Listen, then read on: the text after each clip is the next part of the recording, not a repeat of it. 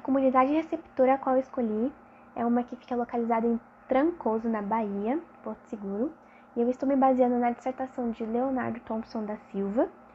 Ele traz a discussão de como o fluxo turístico nessa comunidade vem ocasionando impactos e contribuindo para uma construção e desconstrução ao mesmo tempo da identidade do local.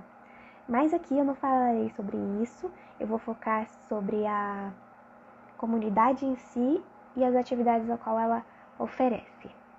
Bom, Trancoso ele foi fundado em 1586 e antes das chegadas do, dos portugueses, o grupo indígena que ocupava aquele local era os Tupin, Tupiniquins, da tribo Tupi-Guarani. E durante esses dois primeiros séculos, a atividade principal na vila era a cultura de mandioca e pesca. E alguns anos depois, em 1888, Trancoso já havia mais ou menos 1.500 habitantes. Agora, já pulando um século depois, em 1986, a cidade apresenta os seus primeiros serviços turísticos para o Brasil e o mundo.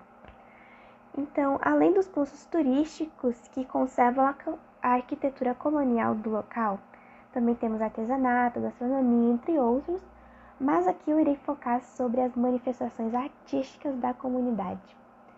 Bom, eu vou destacar só uma, porque. Ai, deu